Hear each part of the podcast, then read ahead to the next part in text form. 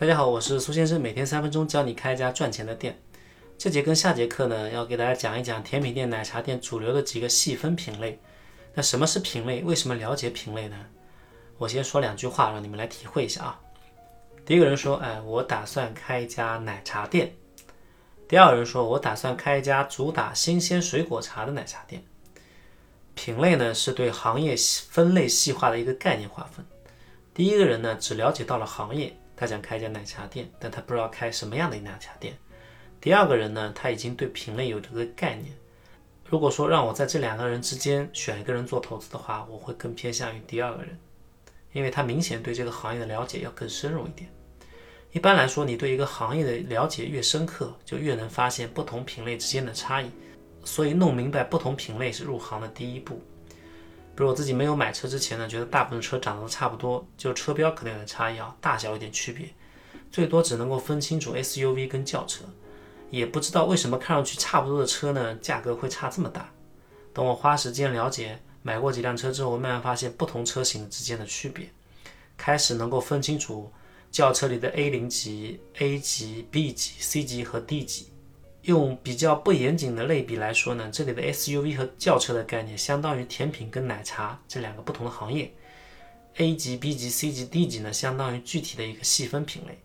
在没有从业前，你可能会觉得甜品奶茶店看上去都差不多，就跟我当时看车一样，雾里看花，反正甜品奶茶都是卖甜食，奶茶店都是卖奶加茶的嘛，对吧？满记甜品跟无血抹茶可能只是价格上有差异，东西看上去不一样而已。等你对行业有所了解，才能慢慢发现这两者之间有一些更具体、更本质的区别。在你计划创业开店的时候，品类是一个绕不去的话题，你必须选择其中一个来做。选择品类的方法呢，可以参考我。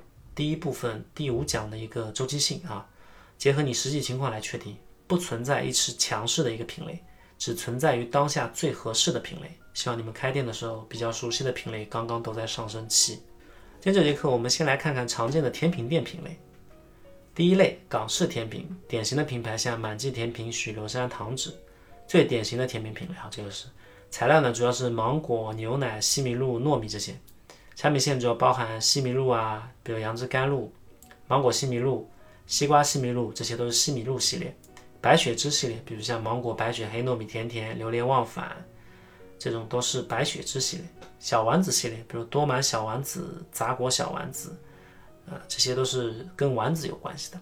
这个品类呢是起步最早，从香港扩张到大陆地区的。技术扩散是最严重，门槛也是最低的。你下床去搜搜西米露怎么煮的，一大堆人会教你怎么煮。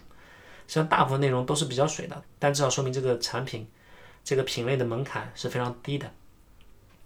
这个品类呢，大概在一三年左右的时候是泡沫破掉了，有段时间是综合体的标配。现在呢，比较合适在同行密度不是特别高的地方开，比如像中西部地区啊、东北地区，不太建议在珠三角、长三角这种地方开这种品类的门店。第二类，台式甜品。典型的品牌像鲜芋仙，最稳定的甜品品料材料基本上是像芋圆啊、仙草、红豆、绿豆、珍珠这些。产品线包含像芋圆系列，比如说芋圆一号、芋圆二号；仙草系列，比如仙草一号、仙草二号。从台湾地区扩张到大陆区来的，技术门槛也比较低，大部分呢是配料的一些简单组合。像芋圆一号呢，就是芋圆加绿豆加莲子加珍珠；仙草一号就是仙草加绿豆加莲子加珍珠。其实两个就换了一个主料，其他就差就差一个东西。然后优势呢，在于它的价格非常低，基本上是跟港式甜品同时期泡沫破灭的。但是它呢，有比较稳定的一个客户群，年龄呢总体差异不大，就大家可能基本上都能吃。家庭客户呢是比较多的。建议在市场调查之后呢，在三四线以下城市做尝试，社区店可能会好做一点啊。不太建议这个品类去做加盟，因为这个门槛实在是太低了，技术门槛比港式还要低。第三类榴莲甜品，典型里面像猫山王、糖品、苏格仙人甜品这种，最年轻、均价最高的一个品类，有时候呢也称为东南亚甜品。材料呢主要是榴莲，产品线基本上是围绕榴莲来的，像榴莲果肉系列，像猫山王啊、苏丹王啊、红肉啊、青泥这种。榴莲制品的品，比如说榴莲千层啊、榴莲披萨啊、榴莲岛啊这种。优势呢在于榴莲本身带入的客户粘性呢是比较高的，就客户的消费能力也是比较强的。二零一六年的泡沫破灭了。现在只适合在二三线次商圈或者高端住宅区做捡漏，就这个类型对人流的要求是偏低的啊。我自己最早做的就这个品类，顾客一般比较有钱，那我们店里有出过会员一次充上万的，产品利润呢是比港式要高的，红利期呢一家店一年就能赚两家的店，两家店的钱。这个品类呢，因为客户小众、精准、富裕的小城市呢，一般只能开一家，所以它扩张的潜力其实比较小的。第四类广式糖水，典型的品牌像五条人、赵氏传承都是属于这一类，这是最平民的一种甜品品类，主要材料是牛奶、芋圆、西米露、凉粉等等。二零一七年之前呢，大部分都在广东地区，比较接近于香港地区的一个港式甜品店，产品也是非常非常丰富的，一张菜单可能都不够，它可能是一面都是菜单。信性是很好的，不管老少饭后都可以来一点。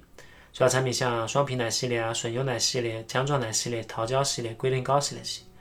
二零一八年上半年开始呢，这个品类有开始扩张的一个趋势，开始扩张到广东以北了。到一九年上半年为止呢，大概泡沫化是有这个现象在的，但相对于其他的品类来说呢，比较温和，就可能不是特别狂飙突进。据我观察呢，这个品类在浙北地区门店数量虽然是有增长，但是它的营收基本上不怎么样。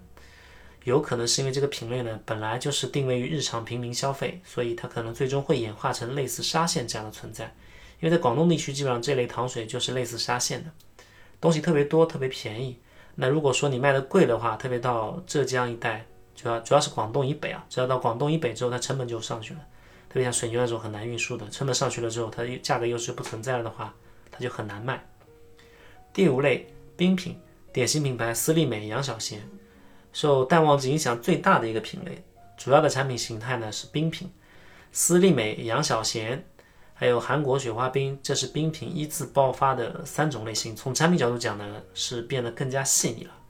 上面有提过一个品牌叫糖纸，他们家的一个绵绵冰是更像是雪花冰的升级版。好的，现在呢热度也不是特别高。冰品的旺季呢爆发的它有多强，淡季就有多疲软。总体的存活率呢是几种甜品类型中最低的。所以刚才那个绵绵冰它是寄生于港式之上的，它不是单独的一个门店一个品类。一大把冰品的门店呢是熬不过三个月的。二零一六年之后基本上就没有听过这个品类有突出的表现了。啊，有可能下一个冰品的一个热潮是冰激凌啊，建议在福建以南地区谨慎开设。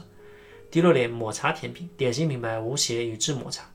这是最好看的一个甜品品类，主要材料是抹茶和冰激凌、奶油这种。二零一六年开始兴起的，二零一七年爆发的一个新品类，主要产品包括抹茶千层、抹茶冰激凌这些。跟以前不一样啊，产品上是没有用绿茶粉来假装抹茶，口感呢更浓郁、更细腻。装修上大部分是日式的。一七年初到一七年中的大量门店有排队现象，加速了这个品类的扩张，因为它声势非常大，特别好看，特别适合在朋友圈传播。抹茶甜品在江浙沪一带慢慢延展到珠三角和中西部地区，江浙沪的适应性是最好的，珠三角呢接受度低一点。一八年开始疲软，泡沫破灭，建议根据当地的情况再做判断啊。上面呢是六个甜品店的常见细分品类，下节课我们来说说奶茶的一个细分品类。给大家留个课后作业啊，你觉得一点点跟喜茶是同一个品类的奶茶店吗？它们有什么区别？欢迎留言分享你的观点，你也可以在评论区下留下你自己的开店问题，我会定期抽取关注度高的问题在节目中进行解答。